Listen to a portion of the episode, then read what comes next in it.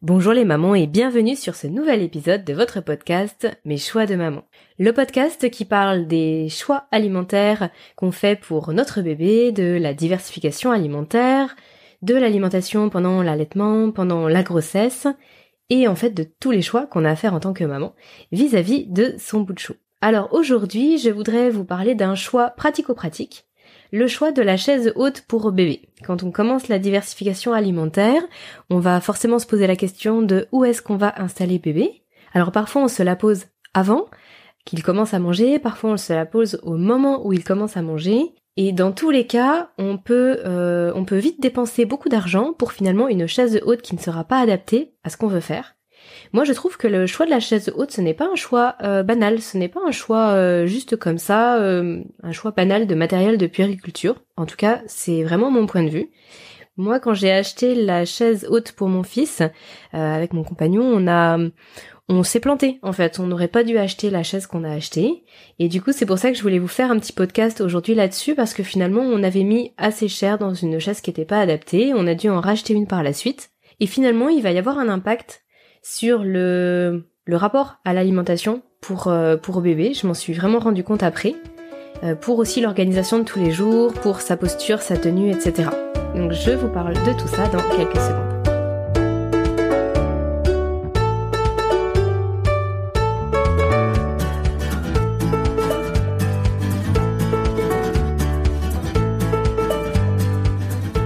Le choix de la chaise haute pour bébé. Pourquoi c'est important? Pourquoi c'est important dans l'apprentissage de l'alimentation pour bébé, mais aussi, euh, aussi pour sa santé et aussi pour notre organisation dans la vie de tous les jours? Alors déjà, ce qu'il faut savoir, c'est que le choix de la chaise haute, ça va aider bébé à mieux manger, à passer un bon moment à table, ou à l'inverse, ça peut rendre ses repas vraiment plus difficiles, lui faire passer un mauvais moment, et forcément par ricochet vous faire passer un mauvais moment. Parce que si votre tout petit il est pas bien installé du tout, si il est tout le temps en train de bouger sur sa chaise, s'il glisse, s'il peut pas caler ses pieds, si la chaise est trop grande, si elle est trop petite, euh, bref, si c'est pas confortable, ça va vraiment être une galère pour vous et donc pour lui. Mais en plus, si la chaise elle est pas facilement nettoyable, qu'elle est pas forcément très adaptable, qu'elle peut pas se ranger, qu'elle est trop lourde, qu'elle peut pas se déplacer, euh, Bref, pour vous, ça peut aussi être vraiment galère. Alors, on n'a pas l'impression que ce soit comme ça, qu'il y a un vrai impact, un vrai enjeu derrière. Moi, je l'avais pas du tout ressenti comme tel au moment où on a acheté la chaise. Et en fin de compte, semaine après semaine, mois après mois, on se rend vite compte que c'est galère et qu'on n'a pas forcément fait le bon choix. Comme je vous le disais en introduction, les chaises, elles peuvent vite être très chères elles peuvent présenter en fait plein de fonctions qui sont censées justifier le prix. Et au final, ce dont je me suis rendu compte, c'est que finalement ce sont les chaises les plus simples et les moins chères qui sont en fait les mieux, les plus efficaces. Mais bon, j'y reviens juste après. Juste finir, euh, voilà, sur le, fait que ce soit important, vous expliquer pourquoi c'est important. Ben parce que tout simplement, si votre enfant il est pas bien installé, ça peut avoir une incidence sur sa digestion. Par exemple, si est tout, euh, est, si la chaise est trop grande, euh, qu'il est tout avachi, qui peut pas se tenir, se maintenir par exemple poser ses pieds, que l'assise est trop large, trop grande, en fait il va avoir euh, tendance à être tout avachi et donc du coup il va se tenir moins bien. Donc au niveau de son estomac en fait il sera moins, euh, la position sera tout simplement moins idéale pour pouvoir bien digérer ce qu'il va manger. Ce n'est pas anodin, même pour nous en tant qu'adultes. Si on mange tout recroquevillé sur nous-mêmes, tout avachi sur la table, et l'estomac est entouré d'autres organes, quand on est vraiment avachi sur soi-même, en fait, tous ces organes, tous ces muscles, tout est comprimé. Et en fait, la digestion et, et en fait, tout le système digestif va être ralenti. Les organes ne vont pas pouvoir s'exprimer librement, euh, exprimer tout simplement être dans leur bonne fonction parce que on est tout recroquevillé. Et ça, c'est vrai pour bébé aussi. Moi, je l'ai expérimenté vraiment à titre personnel. La chaise qu'on avait achetée, elle était vraiment beaucoup trop grande. Et il était tout le temps avachi, se tenait jamais. En fait, c'était vraiment très, très compliqué pour lui. Il était tout le temps avachi d'un côté, à gauche, à droite. Et forcément, ça c'est aussi le second point, au niveau de la posture, on se doute bien que c'est pas top. Même si, bien sûr, euh, les bébés sont tout, euh, tout élastique, on va dire. Euh, c'est pas c'est pas parce que pendant quelques semaines il peut être mal installé que forcément il va garder une scoliose à vie, c'est pas ce que je veux dire. Mais forcément, pour sa posture, pour son dos, pour sa tenue, s'il reste pendant un an, un an et demi dans une chaise qui est vraiment pas adéquate, eh ben ça peut euh, tout simplement lui créer des, des réflexes en fait de se mettre par exemple toujours d'un côté, lui donner une mauvaise posture qu'il peut ensuite reproduire par exemple tout le temps dans la poussette ou à chaque fois qu'il est assis quelque part. Et bien sûr, l'idée, ce n'est pas qu'il prenne de mauvaises habitudes de tenue dès la chaise haute. Ce serait quand même vraiment dommage. Donc que ce soit pour la digestion ou pour sa posture, autant avoir une bonne chaise, puisque forcément ça, ça a des répercussions à fortiori sur sa santé. Et le dernier point que je voulais évoquer avec vous, les mamans, c'est aussi parce que le repas, c'est un moment social, c'est un moment en famille, il ne faut pas que la chaise de bébé coupe finalement ce moment social. Et ça peut vraiment être le cas. C'est-à-dire que si vous avez une chaise qui est trop grosse, qui est trop volumineuse, qui ne va pas pouvoir venir ensuite s'intégrer autour de la table, tout simplement, mais en fait vous allez vous couper de ce moment en famille avec bébé. Alors je m'explique. Euh, moi, donc, euh, comme je vous disais, hein, la chaise que qu'on avait achetée, elle était vraiment pas terrible. Elle était très grosse, très lourde. Je pouvais presque pas la déplacer. En tout cas, quand il y avait le mon petit dessus, je pouvais presque pas la bouger. Et elle était vraiment très très large au niveau des pieds. Euh, dans dans la maison qu'on a actuellement, finalement, c'était vraiment pas pratique pour le mettre autour de la table. En plus, les pieds étaient tellement larges que du coup, on pouvait pas encastrer la chaise autour, enfin, dans la table ni dessous, ni entre les pieds de la table. Donc en fait, on était obligé de laisser la chaise à l'écart, si vous voulez. Alors vous allez me dire au début, c'est pas tellement un problème. Si on considère qu'on démarre la diversification alimentaire entre 4 et 6 mois, on va dire que jusqu'à 10, 12 mois, allez, jusqu'à 10 mois, vraiment c'est pas trop gênant, dans la mesure où on va plus lui donner à manger.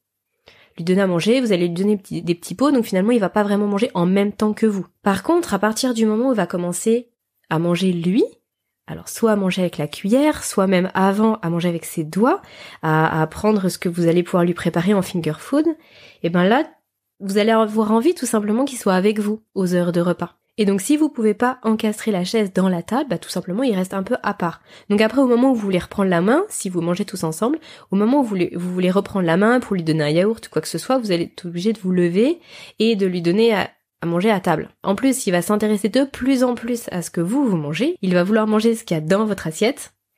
Et donc, forcément, euh, c'est beaucoup plus sympathique, c'est beaucoup plus agréable, beaucoup plus convivial quand il est à table avec vous, que vous pouvez bah, tout simplement lui faire goûter quelque chose que vous avez dans votre assiette, ou quand il vous montre quelque chose qu'il veut, bah, en fait il se sent vraiment intégré, il se sent vraiment à table avec vous. Et ça c'est quelque chose de très important, que moi je n'avais pas du tout anticipé, c'est pas que je l'avais négligé, c'est qu'en fait n'y connaissant absolument rien, c'est mon premier bébé, euh, j'avais juste pas idée de ce qu'allait se passer par la suite. Et donc si vous êtes dans ce cas-là, si vous êtes dans la même situation que moi, et que là vous avez votre petit qui va commencer à manger, ben tout simplement ne faites pas cette erreur-là. Ne n'achetez pas une chaise haute au hasard. Alors ça m'amène aux 10 conseils que je voudrais vous donner pour bien choisir la chaise haute de bébé. Pour ne pas à la fois gaspiller votre argent, et à la fois ne pas prendre quelque chose qui ne vous conviendrait pas et que vous allez devoir changer par la suite. Gaspillez votre argent effectivement parce que franchement, ce ne sont pas les chaises les plus chères qui sont forcément les mieux. Vous pouvez très bien avoir une petite chaise, petite chaise à la fois petite euh, physiquement et petite en termes de budget, qui soit tout à fait adaptée pour vous et pour votre enfant. Alors, c'est parti pour les 10 conseils. Déjà, le premier, c'est qu'il faut que la chaise soit adaptée au mode de diversification alimentaire que vous allez choisir. J'en parle dans, euh, dans deux de mes articles, je vous mettrai les liens en description. Il n'y a pas qu'un seul mode de diversification alimentaire. Vous pouvez opter pour, on va dire la diversification classique, vous pouvez opter pour la DME, la diversification menée par l'enfant, ou alors opter pour la diversification qui est dite mixte, c'est-à-dire un mix entre les deux finalement, entre la DME et la diversification normale. Alors la diversification normale, juste pour rappel, c'est quand on donne plutôt du, du mouliné, des purées, des compotes, etc. Et ce n'est que vraiment plus tard que l'enfant va pouvoir commencer de lui-même à prendre une cuillère pour manger. Mais finalement, il sera pas vraiment passé par la phase je mange tout seul avec les doigts. Ou en tout cas vraiment beaucoup plus tard. À l'inverse, la DME, l'enfant ne va pratiquement jamais manger mouliné ou, ou mixte. En fait, il va manger la même chose que vous, tout avec les doigts dès le début. Et la diversification mixte, comme je disais, c'est un mix entre les deux. Donc pour la DME, je ne vais pas trop trop m'étendre parce que ce n'est pas quelque chose que je connais. Moi j'ai pratiqué la diversification mixte. J'étais pas à l'aise avec la DME dès le début. Euh, mais je sais qu'il y a des, des plateaux, en fait, toute une installation pour qu'il y ait un maximum de place devant bébé quand il commence à manger. Donc il y a des grands plateaux avec euh, des grandes nappes pour que ce soit plus facile à nettoyer. Et donc forcément là la chaise elle doit s'adapter à ça. Si après vous avez opté pour une diversification classique ou mixte, là vous allez vous retrouver sur une chaise un peu plus classique avec un plateau un peu plus petit. Euh, qui euh, qui la plupart du temps s'enlève, qu'on remet et qu'on enlève, mais en tout cas qui est largement plus petit. Voilà, ça c'est le premier point. Ensuite, second conseil, les chaises sont souvent vendues avec des des protections, avec des dessus, que ce soit en tissu ou en plastique. Honnêtement, moi je trouve ça complètement inutile. Euh, moi sur la chaise qu'on avait achetée au départ, il y avait effectivement toute une toute une protection en, tissu pardon, pour que ce soit plus confortable, on va dire, pour bébé. En tout cas, c'était ce que je me disais, c'était un peu rembourré, etc. En fait, je me suis rendu compte que ça ne servait strictement à rien. Les endroits où c'était rembourré, en fait, il était jamais contre. Euh, sur le dessous, là où il est assis, bah en fait là c'est pas rembourré, tout simplement, il est assis comme s'il était assis sur le plastique de la chaise. Donc ça revient à peu près au même. Et par contre, c'est particulièrement pénible à laver. La plupart du temps, il faut laver ça à la main. Alors dans les premières semaines, les premiers mois, c'est pas trop trop grave parce qu'il il salit pas trop, mais dès qu'il commence à manger tout seul avec les doigts en finger food, qui va commencer à prendre la cuillère, il y en a partout au large. Et là, vous allez voir, vous allez devoir nettoyer cette protection en tissu tous les deux jours, vous allez vraiment très vite en prendre marre. C'est vraiment, c'est, inutile en fait. Et si c'est en plastique, on se dit oui, ça se lave mieux. Alors oui, certes, ça se lave mieux. En tout cas, j'imagine. J'ai pas testé ça. Mais par contre, euh, des retours que j'ai pu avoir d'amis, par exemple, qui avaient opté pour ça, elles me disaient généralement que ça tenait vraiment chaud dans le dos des bébés et qu'en fait, ils avaient tendance à transpirer ils avaient tendance à être tout mouillés dans les bodys parce que bah sitôt qu'il commence à faire chaud dehors, le plastique ça colle, c'est pas c'est pas agréable en fait. Donc que ce soit finalement plastique ou tissu, à mon avis, on oublie, il y en a pas besoin en fait, tout simplement. Il est vraiment possible de trouver des chaises. Alors parfois ils le vendent à part, donc du coup voilà, il y a pas besoin de l'acheter, mais des chaises juste en plastique où le petit est assis directement dessus et du coup il va certes en mettre partout, mais vous passez juste un coup d'éponge, un coup de sopalin ou de torchon, et c'est propre tout de suite. Je vous dis ça parce que forcément, moi, quand on a changé de chaise, bah, la nouvelle chaise, on l'a prise comme ça et j'ai soufflé. Vraiment, j'ai soufflé. C'est ça, c'est vraiment un conseil super important selon moi.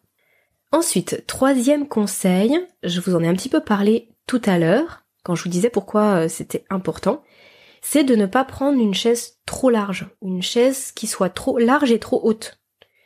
Euh, honnêtement, ça sert à rien parce que même au tout début, quand vous allez lui donner les premières cuillères, les compotes, les purées, vous allez être assise à côté de lui, donc ça sert à rien que ce soit trop haut, qu'elle soit trop volumineuse en fait cette chaise. Ça c'est vraiment inutile.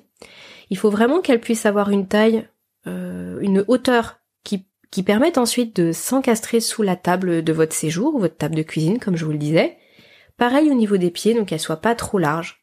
Ça dépend ensuite le type de, table que vous avez dans votre cuisine ou dans votre séjour, mais en tout cas, voilà, que la chaise puisse s'encastrer sous la table.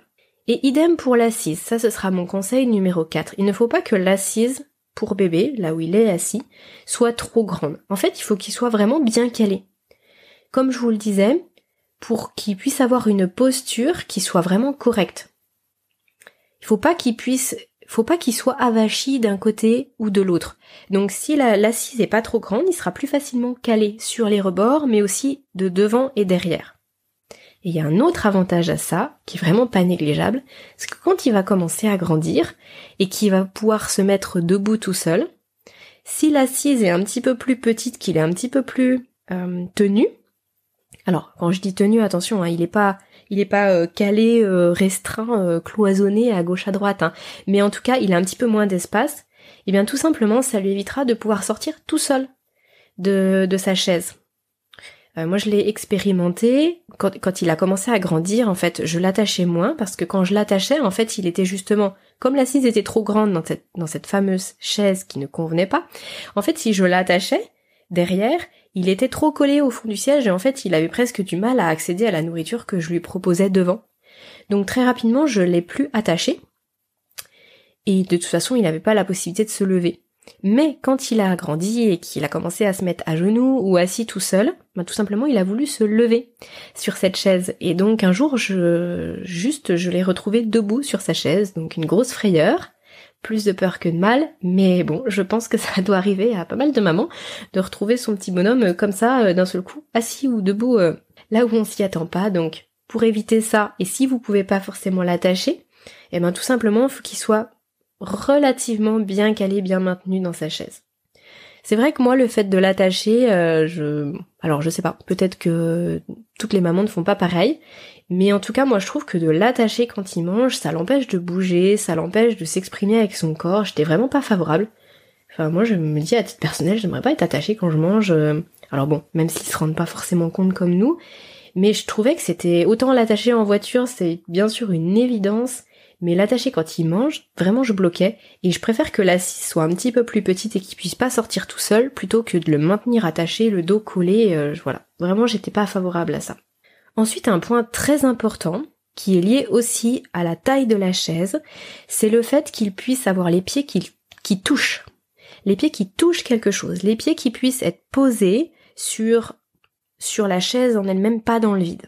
C'est un point qui est important par rapport à sa tenue, par rapport à sa posture, par rapport à l'attitude qu'il va pouvoir avoir vis-à-vis de, de, son, de son comportement alimentaire. Alors je sais pas trop comment l'exprimer. J'ai lu beaucoup de choses dessus. Euh, je m'en suis pas tout de suite rendu compte. Et là en changeant de chaise c'est vraiment très flagrant, c'est-à-dire qu'avant il pouvait pas toucher ses pieds sur le rebord qui était beaucoup trop bas pour lui. Et du coup il bougeait beaucoup beaucoup beaucoup. Et en fait il avait pas ils ont il avait pas forcément la possibilité de se maintenir vraiment droit calé euh, devant sans se tenir à la chaise. Alors qu'à partir du moment où il a pu poser ses pieds il a beaucoup moins bougé sur sa chaise. En fait je sentais qu'il était beaucoup plus il était vraiment ancré dans sa, position, dans sa posture. Et du coup, là, tout ce que j'avais pu lire sur le sujet a vraiment pris, pris sens, et je me suis rendu compte à quel point c'était important. Donc ne négligez pas cet aspect-là, il faut vraiment que le support de pied soit adaptable en hauteur pour que votre bébé puisse poser ses pieds dessus très rapidement. Ensuite, autre élément, je vous conseille de prendre une chaise qui puisse être facilement démontable et facilement transportable. Comme je vous le disais juste avant, les chaises qui vont vraiment être très volumineuses, c'est très compliqué de les bouger, de les transporter. Donc si vous voulez un couette dans la cuisine, un couette dans le salon, déjà là c'est galère. Et en plus de ça, si vous êtes amené à, partir par exemple deux ou trois jours chez des proches, dans votre famille, que vous êtes obligé d'emmener la chaise, si elle n'est pas démontable, franchement c'est galère. Vous pouvez pas forcément la mettre dans la voiture. Euh, vous êtes obligé ou alors de vraiment de la démonter toute pièce pour pouvoir la bouger. Et en fait, vous le faites pas, c'est galère, donc ça veut dire que vous retrouvez trois jours à avoir le petit posé sur les genoux pour manger, c'est confortable pour personne. Ou alors il faut que dans la famille, ou alors chez les amis dans lesquels vous, chez lesquels vous allez, il faut que eux aussi puissent avoir une chaise pour pouvoir mettre le petit. Honnêtement, c'est pas agréable. Donc moi, je vous conseille de choisir une chaise qui puisse être facilement transportable et démontable. Je ne vous ai pas encore parlé du plateau. Là aussi, euh, petit conseil, petit conseil, mais qui peut avoir son importance. Il faut que le plateau soit démontable. C'est beaucoup plus pratique justement quand votre bébé va grandir et que vous allez vouloir le faire manger avec vous à table. Vous allez pouvoir, comme je vous le disais, glisser la chaise au niveau de la table. Euh, et là, il va falloir enlever le plateau pour que simplement son plateau se soit à la table avec vous en fait. Donc l'idée c'est que vous puissiez très facilement enlever le plateau, que ce soit pas trop compliqué. Et ce que je vous conseille aussi, si c'est possible, c'est de prendre un double plateau. En fait, vous savez, vous avez le plateau euh, le, bah, le, plateau en fait le, qui se clipse sur la chaise, mais parfois dessus vous pouvez avoir une, comme une protection en fait en plastique que vous allez pouvoir rajouter et remettre et enlever sur le, le plateau en lui-même. Donc c'est assez pratique pour le laver tout simplement. Alors je suis en train de rebalayer mes notes pour euh, être sûr que je n'oublie rien. Ah oui, oui, oui, oui. Conseil numéro 7. Euh, bien sûr, il faut que vous ayez la possibilité d'attacher votre bébé. On en parlait tout à l'heure, hein, je vous disais que moi j'étais pas forcément fan, mais ça a été pratique à quelques reprises. Si par exemple il est en train de boire son biberon, que vous êtes amené à vous, je sais pas moi, à vous absenter deux secondes pour aller aux toilettes, vous allez être content quand même, qui, contente pardon, qu'il y ait ces fameuses lanières, mais elles y sont de toute façon tout le temps. Par contre, vérifiez qu'elles soient facilement réglables. Sur la première chaise que j'avais achetée, c'était vraiment pas facilement réglable. En fait, pour régler en hauteur, et même d'ailleurs pour régler en épaisseur, il, fallait enlever toute cette housse de protection et en plus, c'était compliqué derrière. Enfin, ça prenait, euh, ça vous prenait un quart d'heure, 20 minutes juste pour régler le, le truc. C'était vraiment galère pour vraiment pas grand chose. Donc, quitte à ce que vous, si, vous décidez de l'attacher, autant que ce soit facile à régler. Donc vérifiez aussi ce point-là. Je voulais aussi vous parler de la possibilité de l'incliner. Il y a beaucoup de chaises qui permettent d'incliner le, d'incliner bébé, donc qu'il soit en position vraiment complètement assise ou en position un petit peu allongée. Alors au début, je trouvais que c'était super de pouvoir l'incliner un petit peu. Et en fin de compte, aujourd'hui, avec le recul, euh, donc là, à l'heure où je vous tourne ce podcast, euh, mon fils, il a bientôt 18 mois. Et c'est vrai qu'avec le recul, je me rends compte que je m'en suis pratiquement jamais servi de cette possibilité de l'incliner. Finalement, je suis vraiment en train de réfléchir à quel moment ça a pu me servir, mais en fait non, je ne vois pas. Puisque si finalement, quand vous commencez la diversification alimentaire, si votre enfant, il n'est pas encore assez tonique pour se tenir assis, autant le mettre dans le transat pour les premières cuillères, pour les premières compotes, etc. Autant que ce soit plus ou moins incliné dans le transat, quitte à utiliser la chaise finalement un peu plus tard. Mais à partir du moment où il se tient assis sur la chaise, bah, il n'y a plus de raison de l'incliner. Et puis si vous le laissez juste pour qu'il joue, avec par exemple une, arche au-dessus de lui ou quoi que ce soit, ben finalement il va pas vraiment faire la différence entre l'endroit où je suis pour manger, l'endroit où je suis pour jouer. Et ça, quand il grandit, je trouve que c'est vraiment important qu'il ait son endroit pour manger. Parce qu'en plus, quand il va vouloir vous dire qu'il a faim, finalement, il va aller instinctivement sur sa chaise de table, de manger, et il va pouvoir vous dire, enfin vous vous signifier que maman j'ai faim, je veux être à cet endroit-là parce que c'est ma chaise pour manger. Et quand vous allez lui dire on passe à table, il va aller faire sa chaise à table. Donc c'est assez agréable de le voir comprendre qu'il y a un endroit pour manger, un endroit où on se met à table, et puis que les endroits pour se reposer et pour jouer, bah finalement ce sont d'autres endroits. Donc si vous faites cette distinction là, que ça vous parle, que ce que je vous dis là ça résonne en vous, bah honnêtement le fait d'incliner sa chaise haute, ça ne sert strictement à rien tout ce que je vous ai dit là sur ces neuf conseils, ça, m'amène à mon dixième conseil, mais finalement ce n'est que euh, la, la, conclusion de tout ça, et je l'ai évoqué avant, c'est ne vous prenez pas la tête à choisir une chaise qui soit trop chère, qui ait mille fonctions. Allez vers la simplicité. Parce que finalement, une chaise qui est trop compliquée, ça peut vraiment être un problème en termes de coût, et à la fois ça peut créer des problèmes, ça peut être à la fois la conséquence et la cause de problèmes. Donc, allez à la simplicité, euh, moi, la première chaise que j'avais achetée, elle avait dû nous coûter, euh, honnêtement, je crois qu'on devait être aux alentours des, des 175-200 euros facilement. Alors que la chaise qu'on a achetée là plus récemment, pour justement changer, elle a coûté très exactement 39,90 euros, euh, achetée à Orchestra. Donc oui, ça doit être ça, même pas 40 euros, un prix club. Toute blanche, toute simple, avec un petit plateau, facilement démontable, facilement rangeable, facilement transportable, facilement nettoyable, euh, sans housse de plastique, sans housse de tissu, rien du tout. Il est bien calé dedans, il peut pas se lever tout seul. En même temps, je suis pas obligée de l'attacher, je peux glisser la chaise avec nous quand il mange à table, je peux la bouger, même moi toute seule, même s'il est assis dessus. Honnêtement, simplicité. Pas besoin de mettre un gros budget, prenez quelque chose qui soit vraiment fonctionnel. Voilà les mamans pour ces 10 conseils pour bien choisir la chaise haute de votre bébé. J'espère vraiment que ça vous aura éclairé. Ne faites pas la même erreur que, que moi, que j'ai pu faire en me précipitant un petit peu. Finalement, à la fois je me suis précipitée, à la fois je voulais faire le mieux possible. c'était curieux. Et finalement, je me suis complètement ratée. Donc, voilà, prenez tout ce que je vous ai dit, voyez si ça vous parle, si, euh, si ce que je vous dis, ça, ça résonne en vous. Si c'est le cas, faites simple. J'espère que ce podcast vous aura aidé. En tout cas, comme à chaque fois, si le contenu de ce que je vous propose en podcast vous plaît, euh, si vous souhaitez que je continue à vous parler de toutes ces thématiques sur l'alimentation des enfants, eh bien, je vous encourage à me donner 5 étoiles sur iTunes pour que je puisse voir que ça vous plaît, pour que mon podcast puisse être mieux référencé et qu'il puisse être euh, plus écouté. Bien sûr, vous pouvez aussi le partager à vos proches et puis éventuellement le commenter. Voilà les mamans, un grand merci à vous pour votre écoute. Je vous dis à la semaine prochaine pour un nouveau podcast. Prenez soin de vous et prenez soin de votre bout de chou. À bientôt!